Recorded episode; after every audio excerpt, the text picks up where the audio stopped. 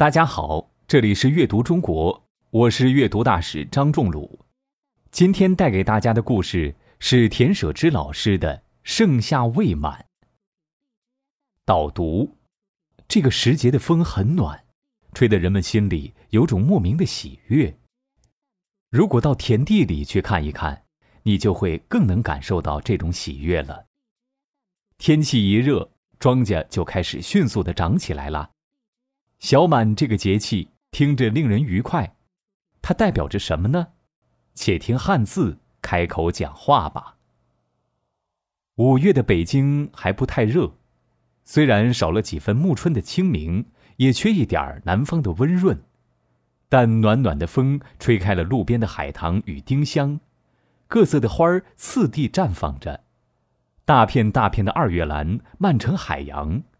再加上几缕飘摇的柳枝，和如雪般飞舞的柳絮杨花，自有一番风情。河堤上，高高的树在顶端交握成密密的穹庐，从缝隙中穿过的阳光，在蜿蜒的小路上簇拥出陆离的光影，惊行其间，好像身处梦境一般。夏季来的时候，很多庄稼的籽粒也开始日渐饱满。所以，在立夏之后，还有一个叫小满的节气。满表示充盈和丰满。小满节气，农作物由生长逐渐走向成熟，提醒人们要关注和呵护庄稼的生长了。这时要及时去除庄稼周围的杂草，避免它们夺取庄稼的养分。这个过程称，这个过程被称作“耘”。春耕、夏耘、秋获、冬藏，就是告诉我们要经历春夏的辛，要经历春夏的辛勤耕耘，才会有秋天丰收的喜悦和冬天储藏的安宁。用“夏”字来命名季节是后来的事，估计是古人觉得这个季节的特点就是农耕与劳作吧。小满是进入夏季之后的第二个节气。意思是，到了这个时节，一些夏熟作物的籽粒开始灌浆饱满，但还未成熟，所以称作小满。古人解释这个节气名字的由来，是物质于此，小得盈满。其实，盈和满是一个意思。《说文解字》中对满的解读就是盈溢也。盈字的甲骨文可追溯出几种写法。都形象地表现出人进入装满水的器皿中，水流满溢的样子。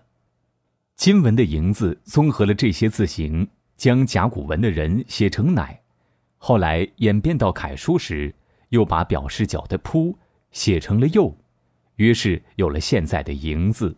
圆满充盈，总会有着无限美好的寓意。不过，以古人的辩证思维，自然知道。满过后将至的是不完整，所以便有了“满招损，谦受益”的古训。看来古人并不喜欢太满。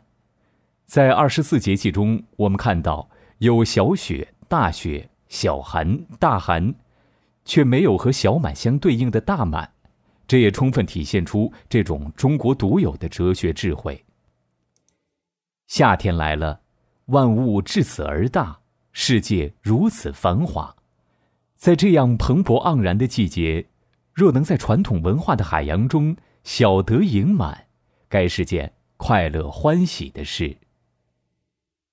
节气小雨，小满也是夏天十分重要的节气，经历了一整个春天的生长，一些夏熟作物籽粒已开始饱满，但还没有成熟，因此叫小满。中国人的传统生活方式是男耕女织，养蚕就是一件很重要的事情。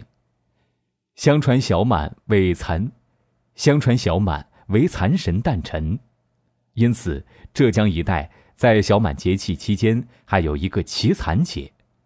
所以，于耕于织，小满都意义非凡。小有所成，当然是好事。但还没成熟的籽粒是不能吃的，还需要更努力的生长才能真正饱满。小满值得庆祝，更应该鼓励。仔细一，小满值得庆祝，更应该鼓励。仔细一想，这是不是与我们的学习和生活是一样的呢？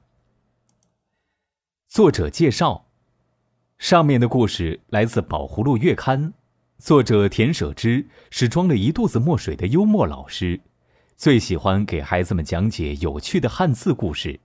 让我们在舍之学堂里快乐学习吧。